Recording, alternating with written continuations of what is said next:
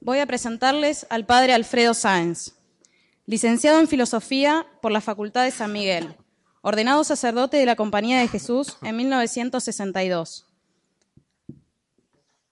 A los dos años es enviado a Roma para perfeccionar sus estudios y elaborando su tesis sobre un tema patrístico. Es doctorado en teología en la Universidad Pontificia de San Anselmo, con especialización en Sagradas Escrituras. Nuevamente en la Argentina, enseñó en el Colegio Máximo de San Miguel y a pedido del arzobispo de Paraná, Monseñor Tortolo, durante 13 años fue encargado de estudios en el seminario de esa arquidiócesis, teniendo a su cargo entonces, como secretario de redacción, la revista cuatrimestral Micael, que llegó a totalizar en 11 años 33 volúmenes, y en la que participaron relevantes personalidades del país y del extranjero. Actualmente enseña teología dogmática y patrística en la Facultad de Teología de San Miguel, dependiente de la Universidad del Salvador de Buenos Aires. Predicador de ejercicios espirituales en diversos puntos del país. Dicta cursos en Buenos Aires y en el interior del país sobre sus temas de especialidad. Ha estado en varias ciudades de España, Italia y México, pronunciando conferencias. Integra el grupo de conferencistas del Centro de Investigaciones de Ética Social, que organiza cursos en 35 ciudades del país. Tiene también a su cargo diversos ciclos culturales, sobre todo los que cada año organiza en Buenos Aires la Corporación de Abogados Católicos. Es asesor de la Corporación de Científicos Católicos, Ocupa el cargo de vicedecano de la Academia de La Plata. Es miembro de la Junta de Historia Eclesiástica, autor de más de centenar de artículos en diversas revistas nacionales y extranjeras, principalmente en Micael y Gladius. Ha publicado unos 30 libros, entre los cuales podemos citar Cristo y las figuras bíblicas, El Santo Sacrificio de la Misa, In Persona Christi, La Fisonomía Espiritual del Sacerdote, el cardenal Pi, de la Rusia de Vladimir al hombre nuevo soviético, Antonio Gramsci y la revolución cultural, el ícono esplendor de lo sagrado, la caballería, héroes y santos, la cristiandad y su cosmovisión, el nuevo orden mundial en el pensamiento de Fukuyama, las parábolas del Evangelio según los padres de la Iglesia, las siete virtudes olvidadas, Anacleto González Flores, Recientemente ha presentado su obra La siembra divina y la fecundidad apostólica. En esta oportunidad nos va a hablar del testimonio y la doctrina del cardenal Pi. Por si alguno no conoce la figura, y creo que con derecho no, hay obligación de conocerla, eh, diría algunas palabras sobre la vida de este gran hombre, de este gran cardenal de la Santa Iglesia, para luego exponer lo más importante que es su pensamiento él nació en Francia en el año 1815, era hijo de un humilde artesano dedicado a hacer zapatos, y él nunca renegaría de ese pasado modesto a pesar de que su fama ya en vida trascendería toda Europa.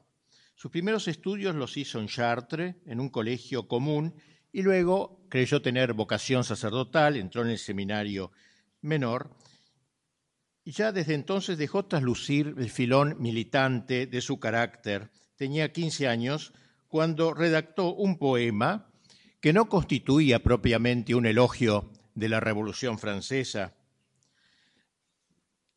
Ingresó luego, terminó sus estudios en el seminario en París y ya ahora lo tenemos sacerdote. Se había impuesto él una especie de reglamento personal en que se comprometía a llevar adelante una vida espiritual seria y a perfeccionar su formación doctrinal. Sus autores preferidos eran San Agustín, Santo Tomás, San Francisco de Sales, Bossuet, y la lectura de los padres de la Iglesia fue para él un venero de, sabiduría y de textos, de frases. Con San Juan Crisóstomo, San Ambrosio y San Agustín decía, se conoce de memoria a los filósofos y los políticos de hoy y se aprende a rebatirlos. Se usaba a todos esos grandes padres de la Iglesia para rebatir los problemas de su época. Pi se abocaba con entusiasmo a su ministerio sacerdotal. Sobre todo dedicó sus primeros años a la formación de grupos de jóvenes en la cultura y en la religión. Él experimentaba un contagioso entusiasmo por el templo de Chartres, lo conocía piedra por piedra y en él veía toda la cosmovisión medieval, eh, brillante, rebosante, y por eso amaba tanto este templo. ¿No es acaso evidente, decía, que el cielo y la tierra, la gracia y la naturaleza, todos los tiempos y lugares pertenecen a aquel que ha construido este templo para sí? De todos los puntos del edificio, ¿no oís acaso como una voz que os grita, yo soy católico, yo soy católico, mío es el cielo, ved en mis vitró, los ángeles y los santos. Yo soy católico, mía es la tierra, ved esas olas de fieles inundando mis naves.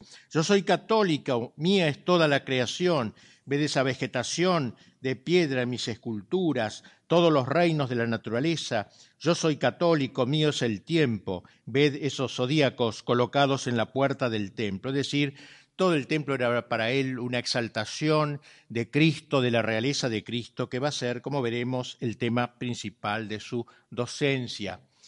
Pronto fue elegido obispo auxiliar de esa misma ciudad de Chartres y más adelante, resumiendo breve y claro estos años de su vida, eh, es nombrado obispo, arzobispo de Poitiers, una ciudad del sur de Francia muy importante. No se trata, por cierto, de que el obispo eh, deba ser un intelectual. Él estaba muy convencido de eso, él lo era, pero no le daba tan enorme importancia. Eh, vamos a describir un poquito su figura de obispo. Se trataba de que tuviese el instinto y el olfato, dice él, de la verdadera doctrina. Para él eso es lo que hace un obispo, que tenga el olfato de la doctrina. O sea, que de que ame sinceramente la verdad, de que guste penetrarla, saborearla, que sepa llamar bien al bien y mal al mal, decía.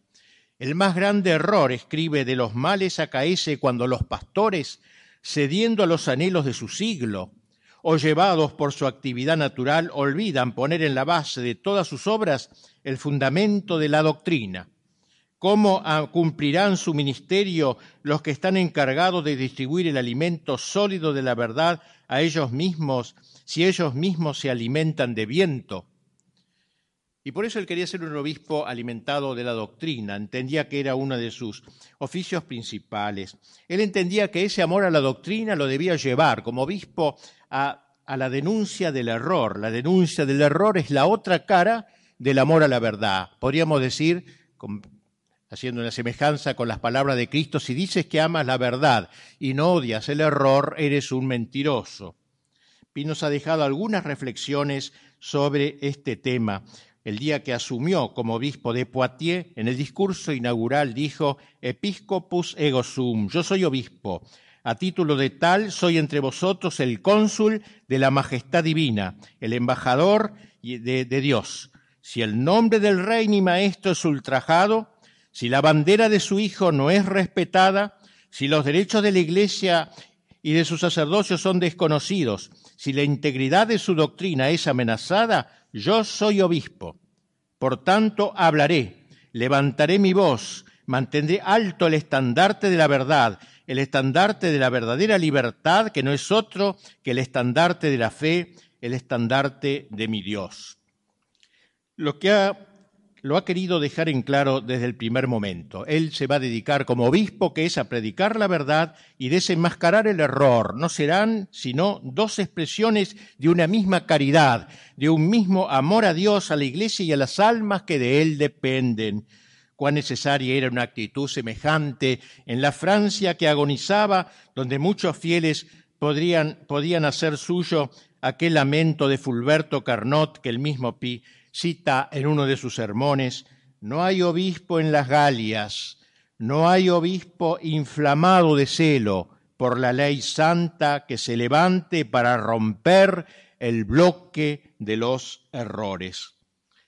Por eso jamás Pi vaciló en abandonar el episcopado. La palabra episcopo significa el que está alto en un mangrullo, viendo desde lo alto para ver si viene el enemigo, como un buen pastor. Eso es ser episcopo. El episcopio nunca quiso abandonar ese mangrullo, ese episcopio. Eh, y a quienes objetaban su varonil tesitura respondía, el obispo no comete una usurpación de funciones cuando colocado como un centinela para observar el espíritu y la marcha de los tiempos, dice a la generación que lo rodea lo que hay que pensar, lo que debe temer, lo que puede esperar. Desde su atalaya agrega, es un centinela siempre en observación, siempre presto a lanzar el grito de alarma si a lo lejos aparece el enemigo. No eran pocos los que pensaban que dada la enorme vigencia del liberalismo triunfante desde la revolución, era preciso ser prudente, había que callar, esperar, confiar al tiempo la solución de los problemas. Písale al paso de dicha objeción, recordando que si bien es cierto que se, eh, que se despojaba de sus vestidos por eh, él sería capaz de despojarse de sus vestidos para darlo a los pobres, de ninguna manera iba a abandonar eh, la, eh, la, obligación de hablar de Jesucristo, dice, porque en todo movimiento de lo que se llama el mundo moderno no es otro que Jesucristo quien está en juego. O sea, más allá de las discusiones políticas, el tema era teológico, cristológico. ¿Cuál bien se le aplican las palabras que el mismo refiere, eh, que él mismo eh, refiriera a su antiguo obispo de Chartres. Decía en discurso cuando murió aquel obispo, este generoso atleta, siempre atento a las cosas importantes, no se apasionaba jamás por las cosas pequeñas. Aquel pontífice era un guerrero, no un enredador. No me, no me gusta la guerra golpes de afiler, dijo un día. Cuando hay que hacerla, trato de hacerla cañonazos. Ese fue su precursor en el obispado. La defensa de la verdad exige entereza de alma.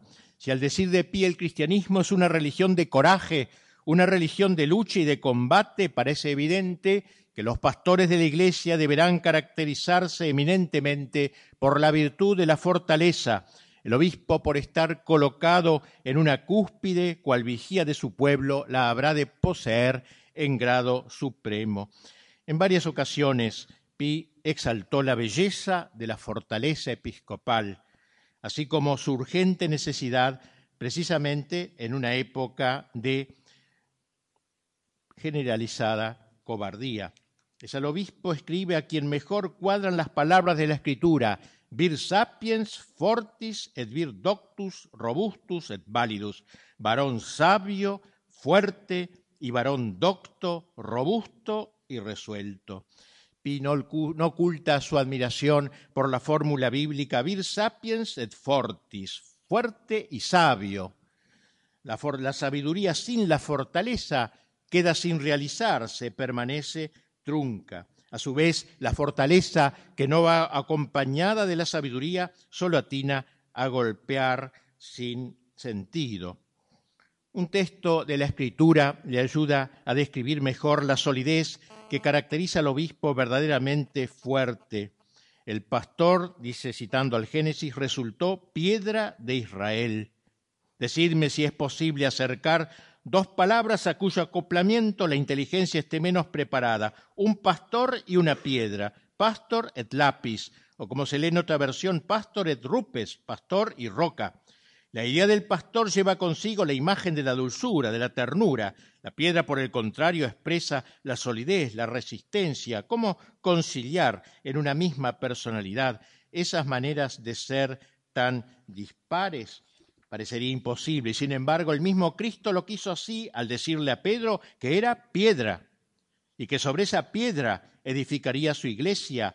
Por tanto, es pastor, pero al mismo tiempo es piedra cuando Cristo elige a un hombre mortal para serlo vicario de su amor, comienza por darle un corazón pastoral, el más delicado, el más amante, el más entregado de los corazones. Luego, por otra transformación, lo hace también entrar en la especie, en la categoría de los elementos sólidos. Te digo que eres piedra, te conviertes en roca, en granito.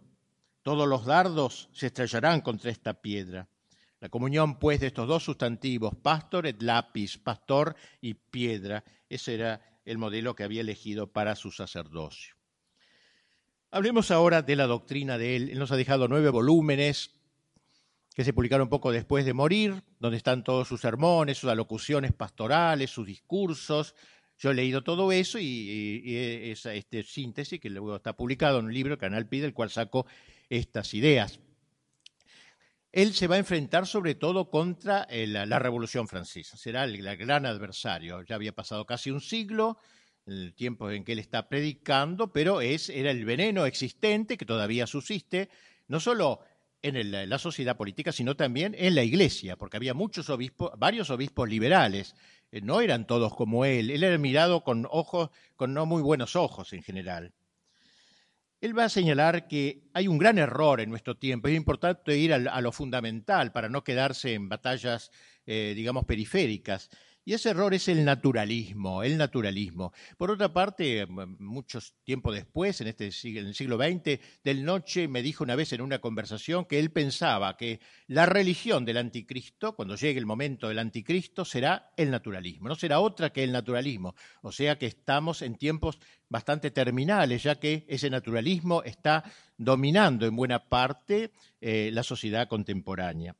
Para Monseñor Pi, uno de los síntomas de su época fue la impregnación de atmósfera que realizó el naturalismo. Dice, la inclinación actual de los espíritus y de los corazones, el rasgo principal de los caracteres, la costumbre de las sociedades, la ley que las rige y el espíritu político que las gobierna, la tendencia de la ciencia, la orientación de los estudios y de toda la educación, el signo propio de nuestro tiempo es lo que el concilio Vaticano I denuncia en primer lugar nombrándolo por su verdadero nombre, a saber, el naturalismo. Por eso él se va a empeñar en desenmascarar este difuso error que consciente o inconscientemente inficionaba, como dije, incluso a numerosos hijos de la Iglesia. Pero antes de exponer el contenido de esta herejía que era muy nueva en su momento, se aplicará en señalar su origen, su filiación, porque como bien dice, toda época tiene sus raíces, así como todo hombre tiene sus antepasados. El naturalismo no es un aerolito que cayó de Marte un día, nada viene de sí mismo. Y por eso se va a aplicar a estudiar el árbol genealógico, centrándose principalmente en el análisis de los últimos siglos.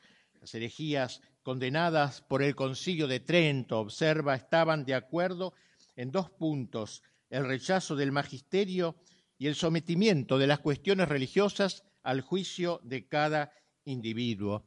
Y en continuidad con esos errores iniciales, los hombres se dejaron llevar por la pendiente que creara la herejía hasta llegar al abandono, a veces no exento de desprecio, de la esfera teológica, del orden sobrenatural. El orden sobrenatural apareció entonces como supremamente superfluo y la naturaleza, en cambio, exaltada por la Revolución Francesa, la razón, la naturaleza, como poseyendo en sí misma las luces, las fuerzas y los recursos necesarios para ordenar todas las cosas de la tierra, el entero orden temporal, para trazar la conducta de cada individuo, para proteger los intereses de todos y para conducir a los hombres a su destino final, que no es otro que la felicidad. Esta es, esta es la quinta esencia del naturalismo, la pretensión dogmática y práctica de reducir todo a la naturaleza, pretensión que el Vaticano Concilio I, Vaticano I, calificó con este nombre de naturalismo. En este sistema afirma Cardenal, la naturaleza se convierte en una especie de recinto fortificado y campo atrincherado donde la criatura se encierra como en su dominio propio, inalienable, y allí se instala como si fuese completamente dueña de sí misma, munida de imprescriptibles derechos, teniendo que pedir cuentas sin nunca tener que darlas a nadie. Y aquí descrito lo que se ha dado hoy más adelante en llamar el imanentismo, es decir, la actitud del hombre que se encierra en el reducto de su propia naturaleza, al modo de aquellos topos que viven bajo la tierra y que porque nunca han sacado la cabecita de la cueva donde vive, cree que todo ese mundo se reduce a la cueva y no ve el, el magnífico horizonte que le abre eh, que le abre la salida de la cueva y el cielo inmenso que la cubre, está allí encerrado. Trágicamente lamentable, pues, la actitud del naturalista que se autoconfina en sus estrechos límites humanos y se resiste a participar de ese vuelo ascensional al que Dios le invita, el vuelo de la verticalidad, de la naturaleza divina. Si con razón, dice Pi, alabamos a aquellos inventores que han encontrado algún modo de ampliar el alcance de nuestros órganos físicos, por ejemplo, mediante un nuevo telescopio más poderoso que los antiguos, haciendo así posible un notable progreso en la astronomía, con cuánta mayor razón deberíamos celebrar el inconmensurable acrecentamiento que nos ofrece la revelación, telescopio sobrenatural, gracias al cual podemos penetrar en el orden increado, en los misterios divinos, en la vida personal de Dios, y esto no para un grupo restringido de hombres o para una época determinada, sino para todo el género humano. El fin del hombre es la elevación, el fin del cristianismo es la elevación del hombre. Para eso se inventó el cristianismo. Dios se ha hecho hombre, dirá repitiendo una frase muy típica de los padres de la iglesia, Dios se ha hecho hombre para que nosotros nos hagamos Dios. Dios ha descendido hasta nosotros para tomarnos de la mano y elevarnos y endiosarnos, para que ascendamos hasta su nivel sin abdicar, por cierto, de nuestra humanidad. El naturalismo, en cambio, escribe, hijo de la herejía, es mucho más que una herejía, es el puro anticristianismo. La herejía niega uno o varios dogmas, el naturalismo niega que haya dogmas y que pueda haberlo, la herejía altera más o menos las relaciones divinas. El naturalismo niega que Dios sea revelador. La herejía expulsa a Dios de tal o cual porción de su reino. El naturalismo lo elimina del mundo, de la creación, de la sociedad. Por eso es lo contrario estrictamente el naturalismo del cristianismo. Una posición tan frontal suscita en el naturalismo como necesidad intrínseca suya una suerte de pasión obstinada para destronar a Cristo, para expulsar a Cristo, para marginar a Cristo de todas partes, de los corazones y de las sociedades, erradicarlo de todos los reductos humanos sobre los que tiene alguna pretensión, arrinconarlo y por fin desterrarlo definitivamente. El cristianismo, valga la redundancia, se centra en el misterio de Cristo. Y el misterio de Cristo es el misterio de la unión hipostática, la unión de la naturaleza humana y la naturaleza divina en la misma persona divina. Por un acto libre de amor, Dios celebró sus nupcias con el hombre, un matrimonio trascendente entre su naturaleza y la nuestra. Tal matrimonio no conoce divorcio posible, subsiste y subsistirá eternamente en Jesucristo, Dios y hombre al mismo tiempo. Naturaleza divina y naturaleza humana siempre distintas, pero irrevocablemente unidas por la unión hipostática. Está en el plan de Dios, observa Pi, que tal unión se haga extensiva a toda la raza de la que el Verbo encarnado es cabeza, de modo que ningún ser individual o social pueda dividir lo que Dios ha unido para siempre, pueda romper esa cohesión necesaria entre lo divino y lo humano. Ahora bien, concluye, si se quiere buscar la primera y la última palabra del error contemporáneo, se advertirá con evidencia que lo que se llama el espíritu moderno no es sino la reivindicación del derecho adquirido o innato de vivir en la pura esfera del orden natural. Considera Pi que para descubrir el origen último del impío y anticristiano proyecto del naturalismo sería menester desgarrar el telón que vela las misteriosas profundidades del universo angélico.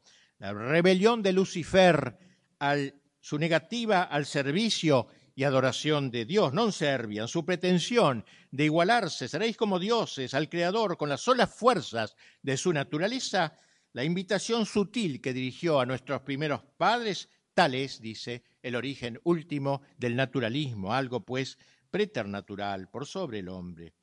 Es pues preciso remontarse bien lejos para encontrar las raíces del naturalismo, hasta el drama de Satanás, para poder captar en toda su extensión la odiosa impiedad, escribe, de aquellos que adornan tan falsa como fastuosamente con el nombre de espíritu moderno aquel que es el más viejo de los espíritus, el espíritu de la antigua serpiente, el espíritu del hombre viejo, el espíritu que hace envejecer todas las cosas, que las precipita a la decadencia y a la muerte y que prepara insensiblemente las espantosas catástrofes de la disolución postrera.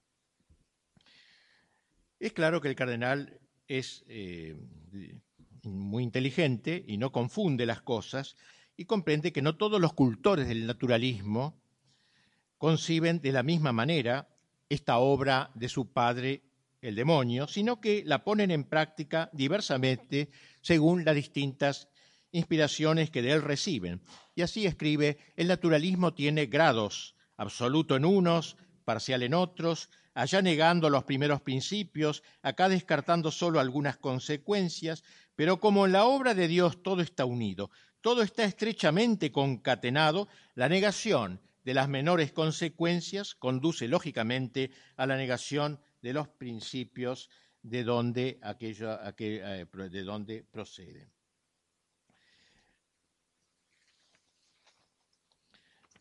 Es lo de Pascal lo que le pasa al hombre naturalista. El hombre naturalista quiere elevarse, quiere creer que todo está en sus manos y en el fondo se animaliza. Recordemos aquella parábola espléndida del hijo pródigo. El, joven pide el dinero, el capital de su padre y corre la aventura desbocada de la libertad y cuando cree que tiene todo el mundo en sus manos pierde todo y ¿qué le queda? Nada. Arrodillado delante de los chanchos, de los cerdos, envidiando las bellotas de los cerdos. Es decir, aquel que quiso ser príncipe, independizarse de su padre para jugar con, la aventura de la libertad, acaba subhumano, acaba bestializado. Hay una, una, expresión griega muy rica que usan los padres y a la cual recuerda, en la cual recuerda también el cardenal Pi, y es dos palabras que son muy parecidas, solo una letra distinta griega, ¿no? Una es theiosis y otra es theriosis, con una R ro en el medio. Theiosis significa divinización, theos es Dios, sis significa movimiento hacia. Movimiento hacia la divinización, theosis.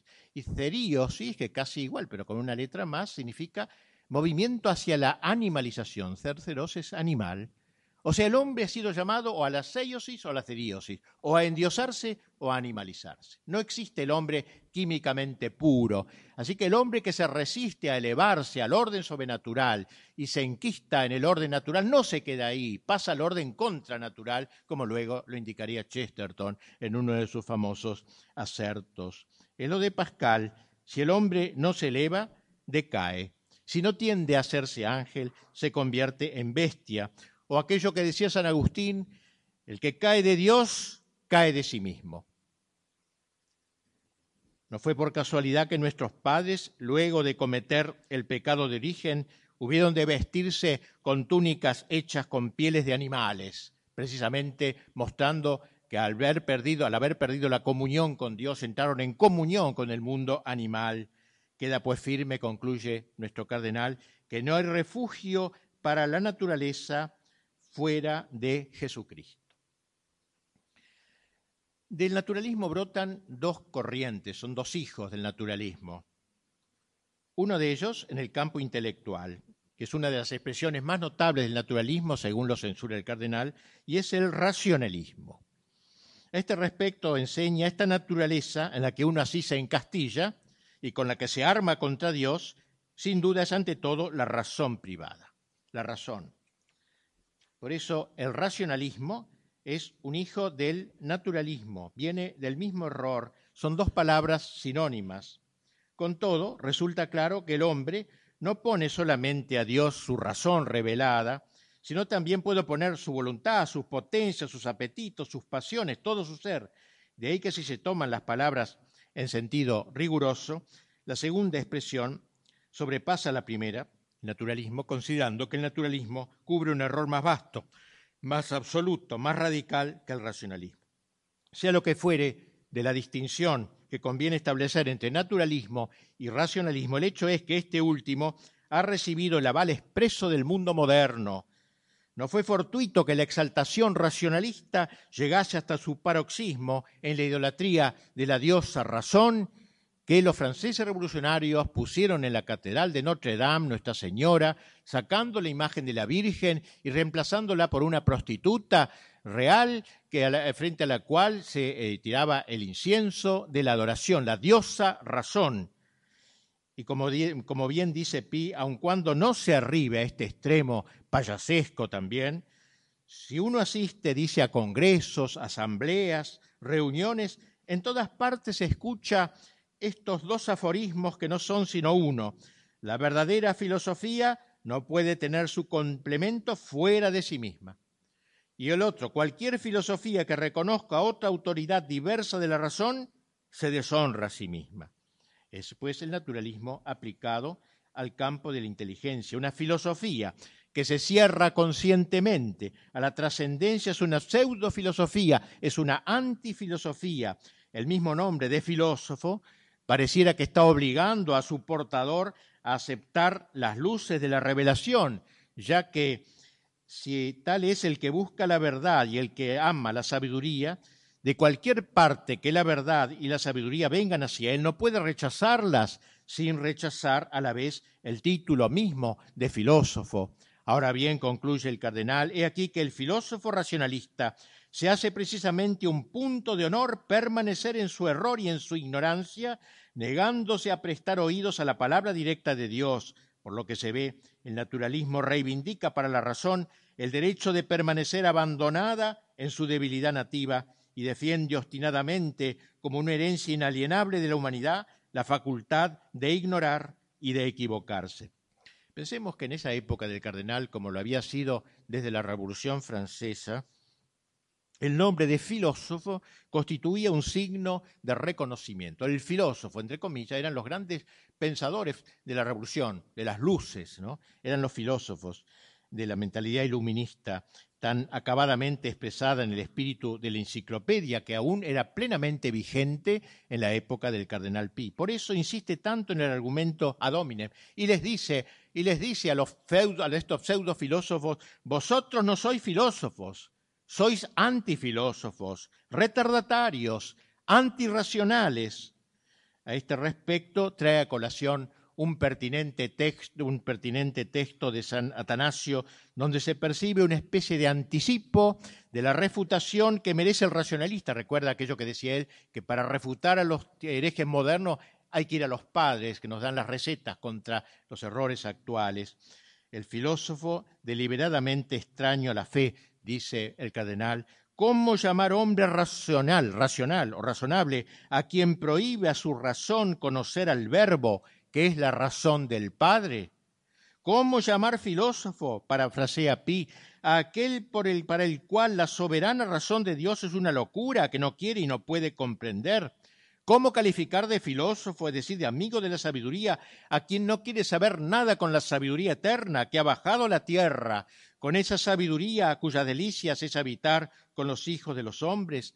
Nada hay, pues, completamente razonable, concluye el cardenal, nada definitivamente filosófico en quien quiera se instale obstinadamente dentro de los límites de la simple naturaleza y de la sola razón. El racionalismo vulnera la imagen de Cristo. Corrompen los racionalistas la noción sobrenatural de la encarnación, no viendo en Cristo sino un hombre más ricamente dotado por Dios, el hombre más dotado de la historia de la humanidad, como algunos decían de ellos, el hombre que marcó un hito fundamental en el progreso de su marcha siempre ascendente, un sabio, que bajo forma de religión cosechó las mejores tradiciones de la filosofía espiritualista que lo había antecedido.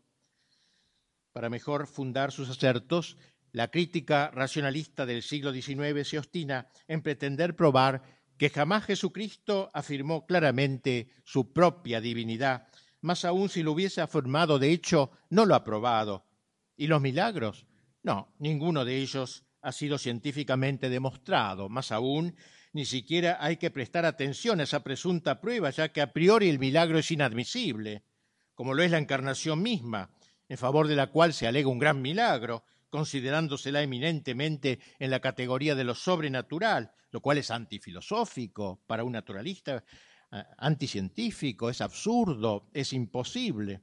En realidad Dios, escribe Pi, no es sino todo lo bueno, dicen ellos, ¿no? que sale de las profundidades de nuestro ser. Y Jesucristo no es sino uno de los nombres sublimes que eligió la humanidad para recordar lo que ella es y embriagarse con su propia imagen.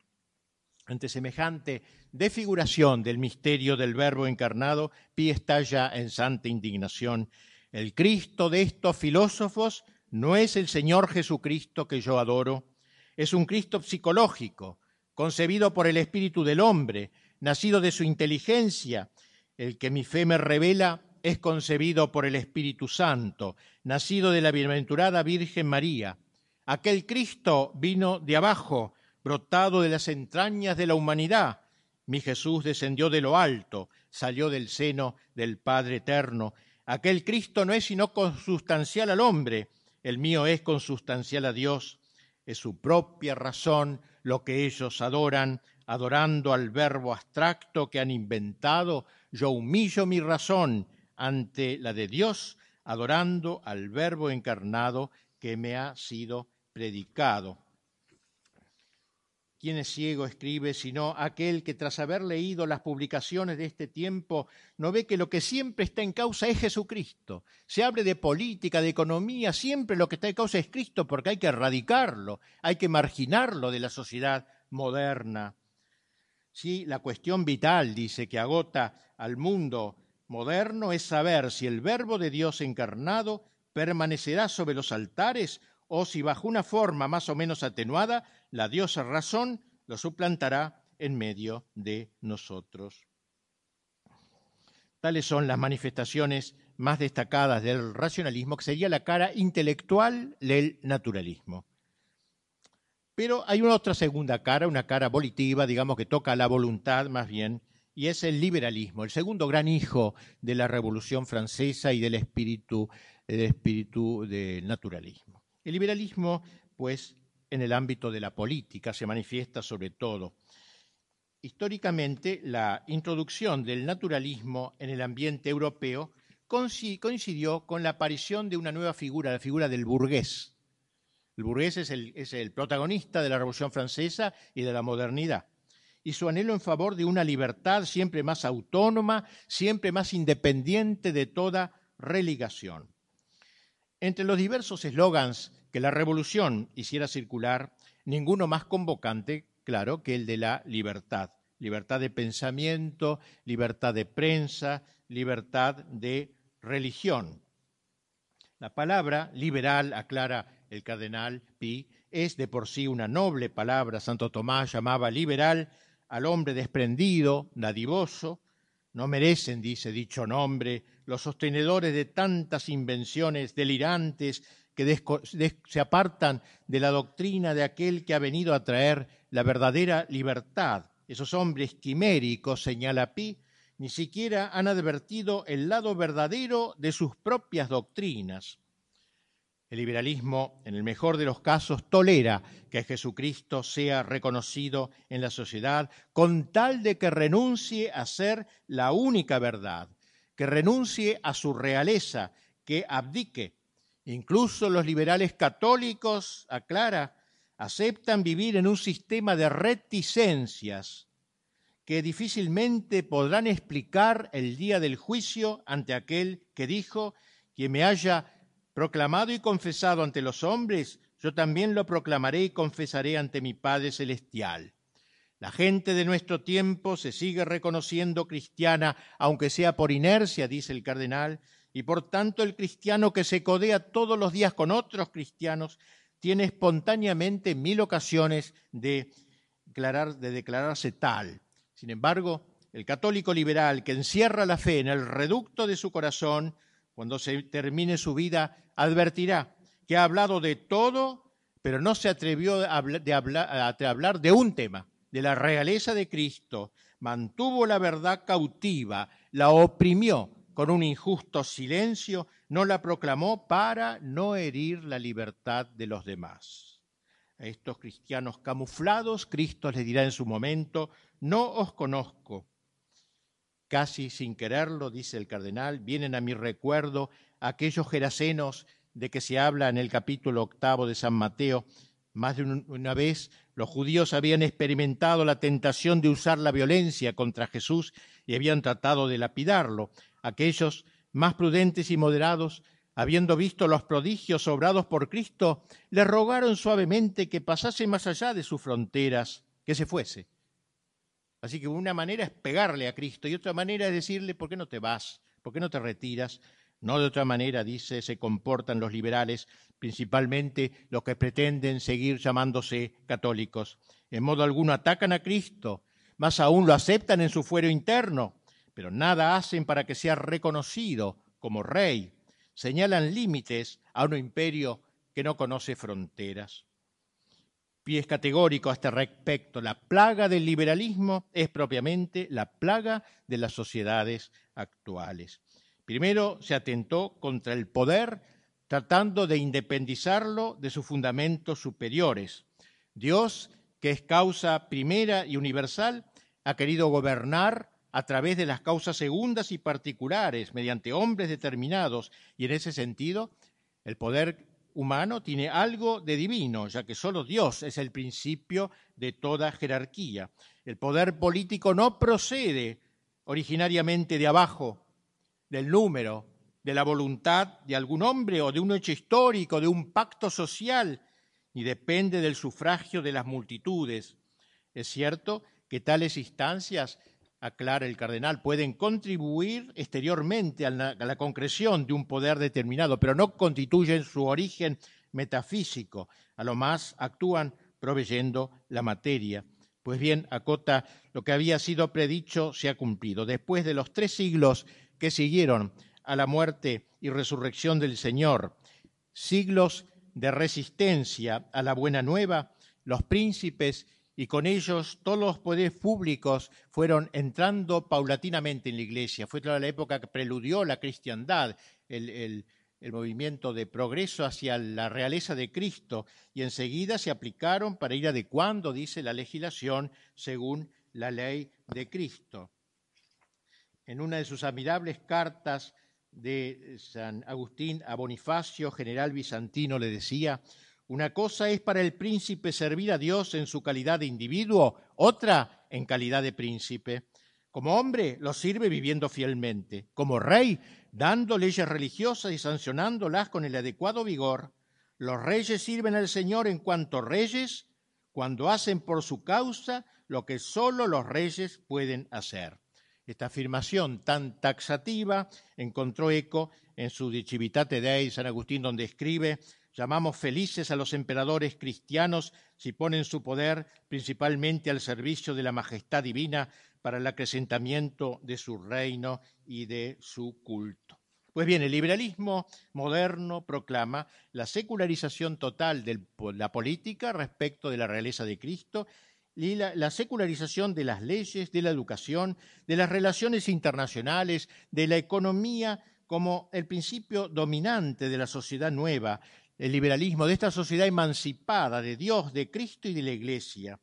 Y en aquellos lugares donde la Iglesia, fiel a su misión, sigue reivindicando el estrecho derecho de Dios sobre las naciones y sus autoridades, se le acusa de querer implantar de nuevo la dominación clerical, la teocracia, o si no, se pone en duda su capacidad de comprender los tiempos nuevos, su competencia, su oportunidad de, la intervención doctrinal. Incluso, incluso, sus sedicentes amigos piensan a veces así, dice el cardenal, creyendo que cuando la Iglesia proclama los derechos de Dios, está comprometiendo el éxito de sus esfuerzos en pro de una sociedad más humana. Esta concepción secularizante de la sociedad, sostenida por el filosofismo de moda, resulta de una especial perniciosidad, afirma el cardenal, porque tiende con todas sus fuerzas a salir del campo de las especulaciones intelectuales para apoderarse de la dirección de los asuntos humanos. El error naturalista, cuando se refracta en la política, busca ser considerado como un dogma social y si bien comprende que difícilmente logrará dominar a todos los individuos, aspira a convertirse en ley de los estados, en principio regulador del hombre moderno. Y así escribe el cardenal el edificio del naturalismo filosófico espera su coronamiento del naturalismo político. Llamo con este nombre al sistema según el cual el elemento civil y social no hace referencia sino al orden humano y no tiene relación alguna de dependencia respecto del orden sobrenatural. Hemos insinuado que esta actitud secularizante no es exclusiva de los hombres impíos. Por una de esas incongruencias de que el espíritu humano es susceptible, no faltan quienes, sin poner en duda el carácter divino del cristianismo, enseñan que la autoridad de Cristo, de su doctrina, de su ley, de su iglesia, se detienen en el umbral de la vida pública. Hay cristianos, escribe, que se creyeron con derecho a pensar que las naciones no están obligadas, como los particulares, a profesar los principios de la verdad católica, que los pueblos incorporados a la Iglesia desde el día de su nacimiento podían legítimamente, después de una profesión doce o catorce veces secular del cristianismo, abdicar del bautismo nacional, eliminar de su seno todo elemento sobrenatural y mediante una declaración solemne y resonante volver a colocarse en las condiciones de lo que creen ser el derecho natural, en fin, que la generación heredera de aquella que había realizado en todo o en parte dicha obra de descristianización legal y social, podía y debía aceptarla no solamente como una necesidad, sino como un verdadero progreso. Llegaron incluso a pedir de la Iglesia que entre en el interior de su conciencia, que examine si en el pasado fue suficientemente justa con la libertad. Y de cualquier modo que comprenda que ya que hoy se beneficia con la libertad que se permite a los que la defienden, no les lícito, so pena de ingratitud y deslealtad, negarse a sancionar para el futuro este sistema de liberalismo, gracias al cual se puede todavía sostener su causa en la hora presente muestra el cardenal cómo el liberalismo todavía contiene, incluso el liberalismo católico, eh, contiene un vacío interior, se encuentra vaciado y desnaturalizado. En cierta ocasión, Francia fue invitada, convocada por las autoridades para ofrecer a Dios el tributo de las oraciones públicas. Pues bien, a pedido de los creyentes más irreprochables, la resolución oficial que a ello invitaba debió colocar en un mismo nivel a la verdadera iglesia y a los cultos disidentes, ya en esa época.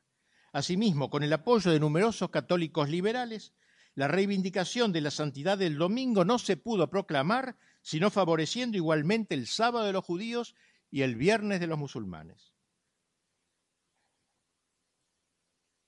Pues bien, dice el cardenal Señor Santísimo, ¿no nos has enseñado tú mismo que tu nombre es el, es el Dios celoso? El Dios que no soporta rivales. Así dice Éxodo 34, el Señor se llama celoso, es un Dios celoso, y que tu fuerza está al servicio de este legítimo celo. Pues bien, los católicos liberales de algún modo se unen con los descreídos al rechazar de los estados modernos todo vestigio de poder divino. Aunque se autocalifiquen como hombres de orden, no por ello son menos destructores de toda autoridad y por tanto de todo orden real. Bien, esta, este sería el naturalismo y sus dos derivaciones en el orden intelectual, el racionalismo y en el orden eh, de la voluntad o político, el liberalismo. Pues bien, este Estado naturalista, racionalista y liberal no solo destruye la sociedad al arrebatarle su relegación fundamental, y esto es muy inteligente el cardenal de decirlo, sino que también a las personas individuales que le están sometidas las destruye han quedado como apoyadas sobre arena movediza. Los principios que antes presidían el quehacer de la sociedad, los principios de la revolución, los principios que antes en la época de cristiandad presidían, ahora se han convertido en opiniones. Ya no hay más principios, sino opiniones que son, en cuanto a su origen, los actos más ínfimos de la razón humana y en cuanto a la conducta que determinan las reglas más mudables, más inciertas y sin norte. El hombre moderno Producto del naturalismo reinante es un hombre descuajado, esclavo del egoísmo y la codicia, sujeto a la sed de dinero, a los empleos, a los placeres. Tales males no son sino la consecuencia de otro mal que es su principio y es el menosprecio de la doctrina. Si la doctrina, aun cuando está firme con frecuencia resulta impotente para reprimir las pasiones y salvar el orden interior, según nos lo enseña la experiencia. ¿Acaso cuando, cómo, cómo no, eh, acaso cuando falta ello, cuando faltan los principios, cuánto más, cómo no engendrará, dice él, desechos de hombres? Renunciando a la verdad se hace cómplice de las peores inclinaciones de la naturaleza el derrumbe de los principios va irremediablemente unido con el derrumbe de las personas. No solamente todo resulta quebrantado, ¿eh? sino que lo que es peor se declara, digamos, al hombre también destruido. Analicemos más brevemente, ya vamos terminando, este, este saqueo que la idea moderna del liberalismo, del naturalismo, del racionalismo han realizado en la sociedad, en los individuos. El pecado de nuestros, heredado de nuestros padres había logrado que la humanidad, dijimos, se pusiese al nivel de los animales. En vez de endiosarse, no, no con el sentido demoníaco, seréis como dioses por la soberbia, pero sí por la humildad y por la gracia, el hombre se había animalizado enteramente. La encarnación del Verbo, que era ese descenso de Dios a las profundidades de nuestra miseria, nos había tomado de la mano para elevarnos hacia Dios. Pues bien, a la inversa de lo que Dios había proyectado en la encarnación de su Hijo, un Dios que se abaja a los hombres para elevar a los hombres y ponerlos en comunión con Él, el hombre rebelde que endiosó su inteligencia y su voluntad, pretendiendo ascender por sus propias fuerzas, como antaño lo proyectara mediante la torre de Babel para igualarse con Dios, solo logró verse arrojado en el tremedal de su angustia. No otra cosa fue la victoria al opirro del naturalismo, racionalismo y liberalismo. Había descrito magistralmente este proceso de ascenso y descenso protagonizado por el hombre de nuestro tiempo, recurriendo a la parábola que antes aludí del hijo pródigo. Un padre tenía dos hijos, dice magníficamente, un padre tenía dos hijos, la razón y la revelación, la naturaleza y la gracia. Su patrimonio era indiviso, y debía permanecer tal. Pero he aquí que un día la razón comenzó a reclamar su parte, la parte de la naturaleza, con el deseo de vivir en adelante separada de la gracia y de la revelación. Padre, dame la parte que me corresponde. Así pidió la razón su independencia. Y Dios se la dio. Entonces la razón independiente o la naturaleza libre de la gracia comenzó a avanzar sola, se fue lejos, y a este alejamiento lo llamó progreso, considerando cada novedad como un triunfo. Sin embargo, no le duró mucho su felicidad. Pasando los años, comenzó a comprender que el llamado libre pensamiento lo iba vaciando interiormente. Era la lujuria de la razón desatada, que no vacilaba en desposarse con todos los amantes de turno, sin por ello sentirse satisfechas, la ruina de la razón de la naturaleza, he aquí a dónde termina el drama y la historia de tres siglos de emancipación. Y comenzó a sentir hambre. El, el hambre, el hombre del escepticismo, del filosofismo, advierte que se va muriendo y de inanición. Entonces la razón, que no había querido sujetarse a Dios, se vendió a un hombre, a una escuela, a una secta, llegando al extremo de su derelicción al ver que aquel hombre lo condenaba a apacentar puercos. Antaño gloriosa, ahora se encontraba en un nivel inferior al de los animales, experimentando envidia de lo que comían los cerdos, impotente incluso para realizar esos viles deseos para saciar su hambre con ese pasto de la animalidad, y ninguno se lo daba. Y la segunda parte del discurso, no menos bella que la primera, describe el retorno de la razón extraviada los esfuerzos de los grandes convertidos de nuestro tiempo para levantarse, rendirse a la nostalgia de Dios y dirigirse hacia el Padre de las Luces, la alegría de la Iglesia cuando ve que por fin la inteligencia del pródigo abjura de sus errores y el abrazo del Padre. De aquí la parábola aplicada a toda la historia de los últimos siglos eh, en, su, eh, en su acontecer sucesivo. Por desgracia, termina, aún no hemos llegado al momento de la conversión el hombre moderno se, sigue cerrando a la nostalgia de la verdad que invade su corazón, prefiriendo seguir aferrado a las bellotas. En lo que se lee en el último versículo del Salmo 48, el hombre no ha perdurado en su esplendor y se ha hecho semejante a las bestias que perecen. La razón endiosada ha hecho irracional al hombre de nuestro tiempo. El pretendido ascenso no ha sido sino un vergonzoso descenso. Y así el hombre ha quedado expoliado, ha quedado saqueado. Pi trae aquí a colación el testimonio de aquel doctor que había sido obispo de su misma diócesis de Poitiers, el gran San Hilario, del cual el cardenal pidió al Papa que lo hiciera doctor de la Iglesia, como se lo hizo en aquel tiempo. Pues bien, San Hilario decía esta frase, que él, usaba la frase de San como si fueran de él. Dice San Hilario, la caña tiene elegancia, balancea su tallo con gracia, pero no contiene nada sólido.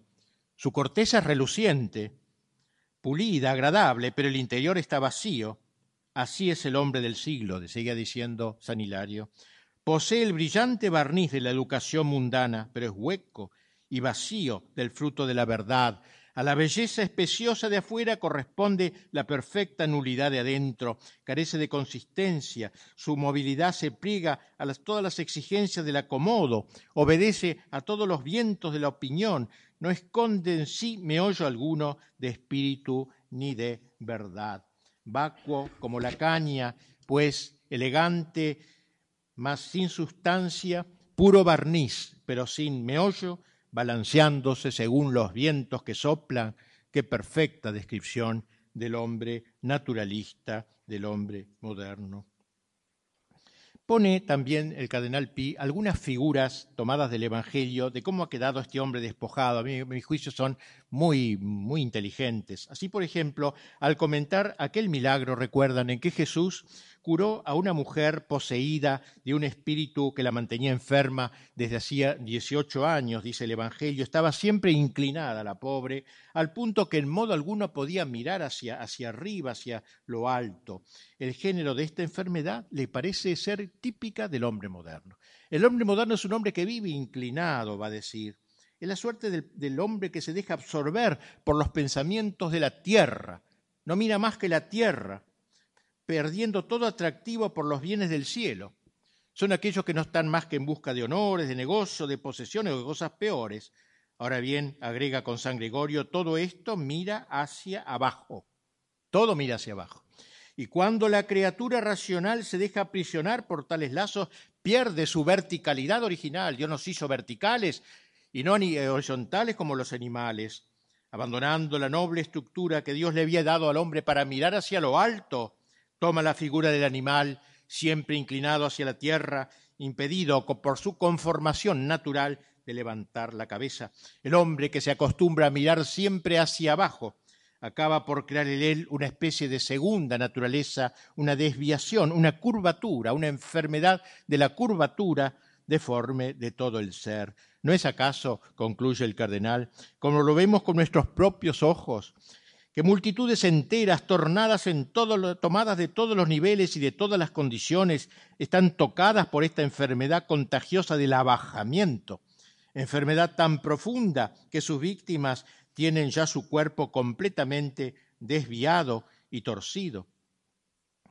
Otro, otro texto del Evangelio que le aplica al mundo moderno eh, es el comentario que en torno a otro milagro del Señor el día siguiente de su transfiguración en el Tabor, cuando al descender de la montaña, un hombre corrió a él y arrojándose a sus pies le dijo, Maestro, ten piedad de mi hijo que es lunático, es loco y sufre de un mal terrible, porque con frecuencia cae en el fuego y muchas veces en el agua. Lo presenté a tus discípulos, pero no han podido curarlo. El cardenal va a aplicar frase por frase, digamos, del relato a la situación actual, ya que entrevé una descripción exacta también de la enfermedad que aqueja a su país desde que está poseído, lunático, por el espíritu revolucionario de la Revolución Francesa. Manifiestamente dice, la sociedad actual está afectada del mal caídizo Así la otra, el mal de la incurvatura, ¿no? de la curvarse. Este del mal caídizo.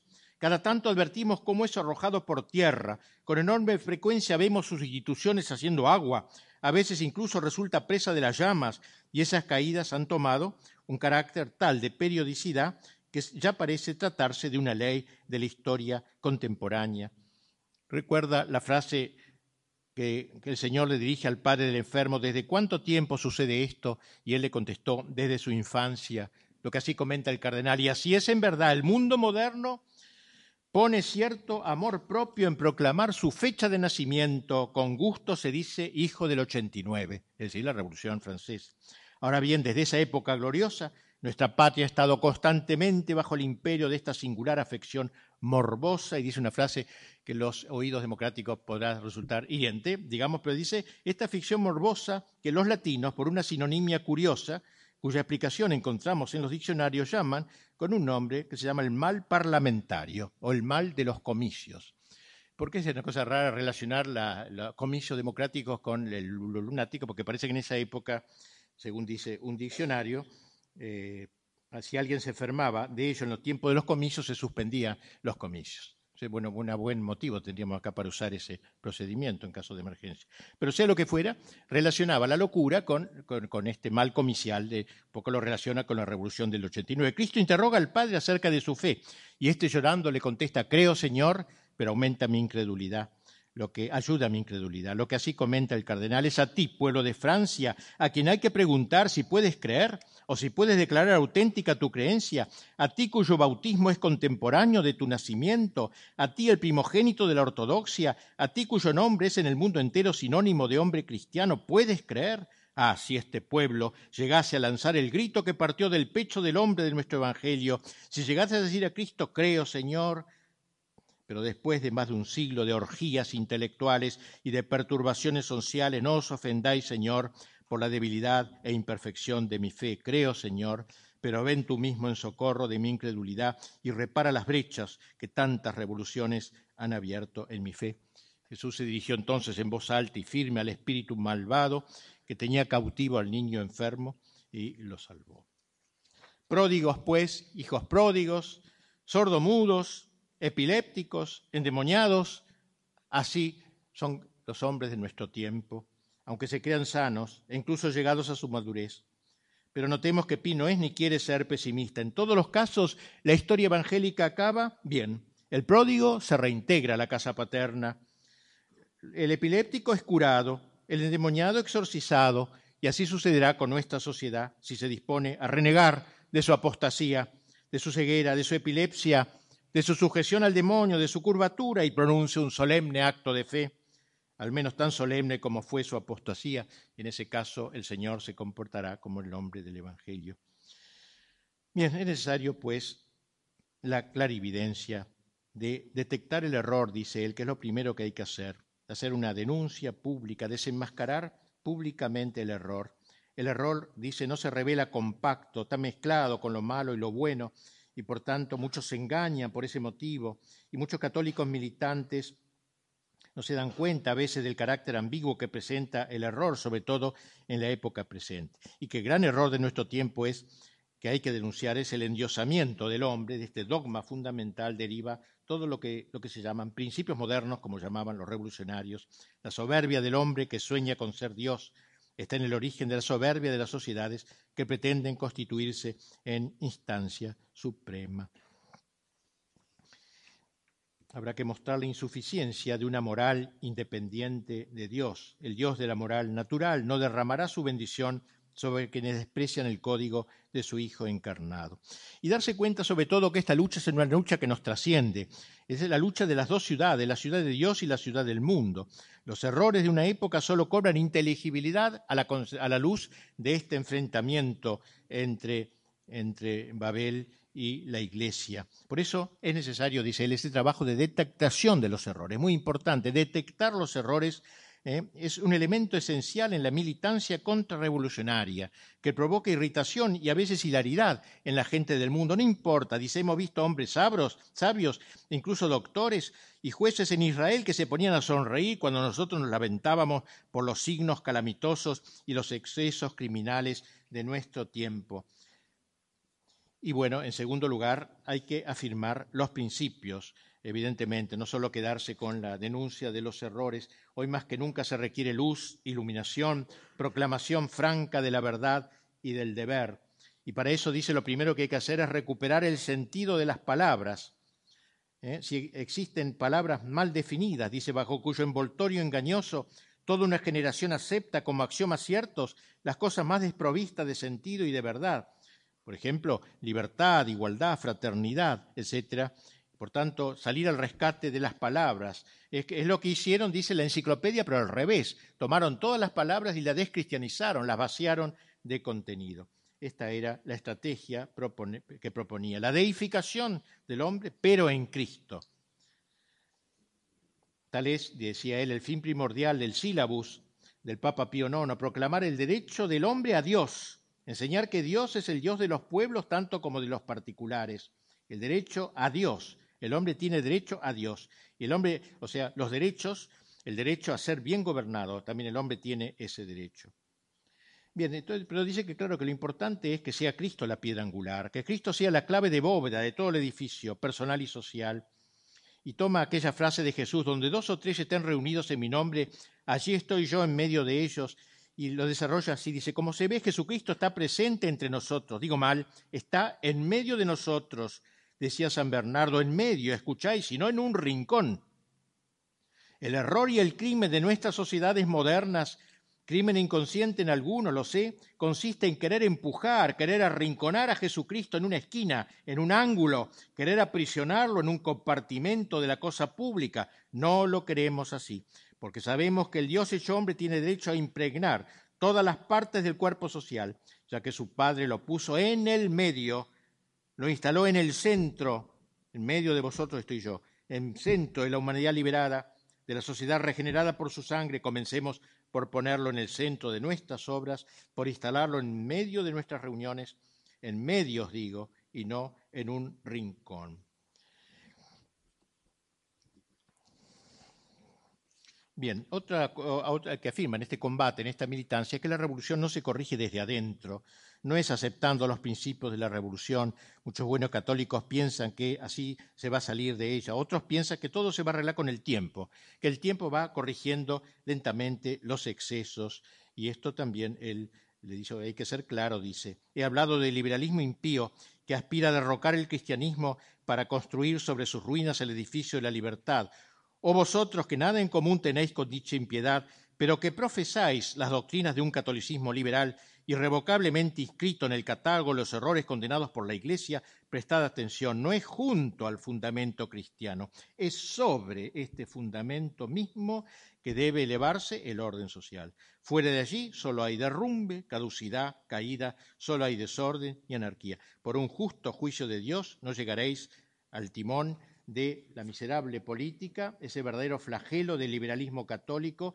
ese, ese, juego de péndulo que no logrará sino destruir la religión. Dice, ya se han realizado todas las condescendencias imaginables, ya el liberalismo católico ha hecho todas las concesiones posibles, demasiada diplomacia en el manejo de la verdad no nos honra ante sus ojos.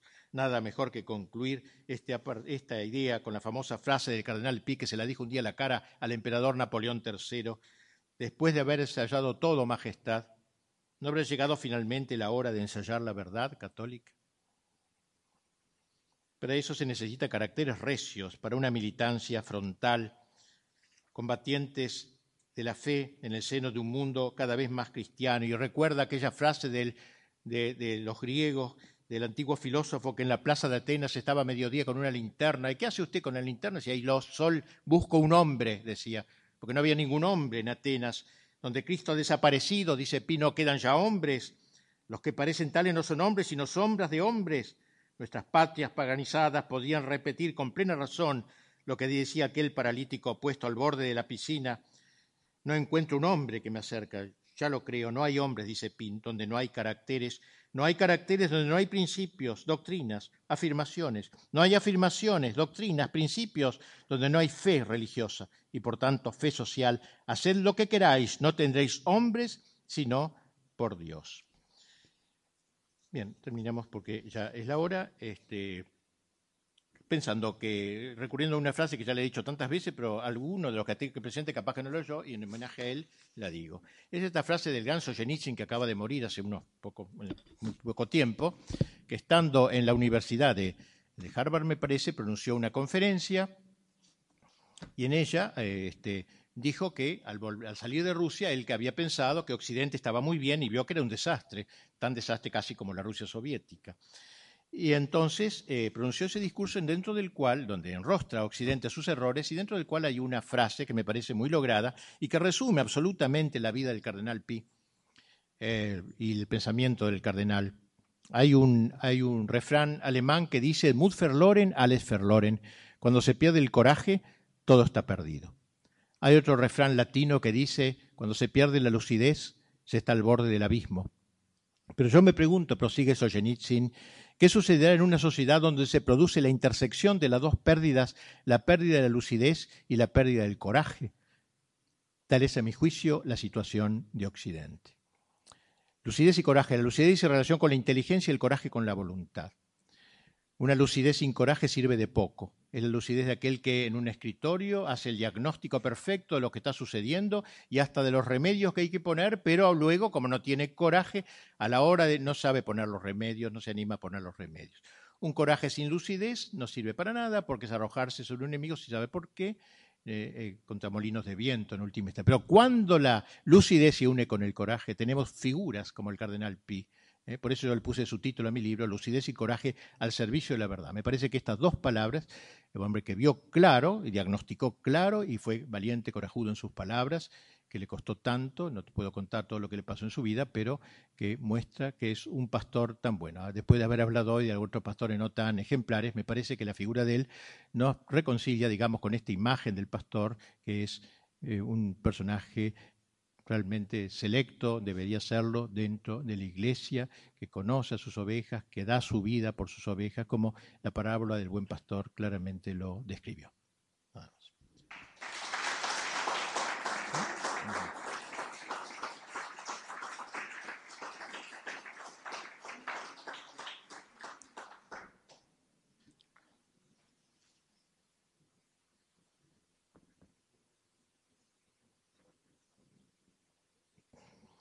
El principio de pienso, luego existo es naturalista, racional, racionalista. Bueno, fue lo que inventó Descartes para tratar de afirmar que uno puede llegar a una verdad. Decía, pienso, por tanto hay una verdad ya que existo. Si no existiera, no pensaría. Él lo hizo con buenos fines para mostrar que es posible llegar a la verdad, pero eh, produjo en el pensamiento filosófico una eh, un subjetivismo que luego fue llevado adelante por los grandes pensadores alemanes como Kant y Hegel, en ese sentido fue negativo. La intención de él fue otra, pero hay un cierto racionalismo en su, aunque él era católico práctico.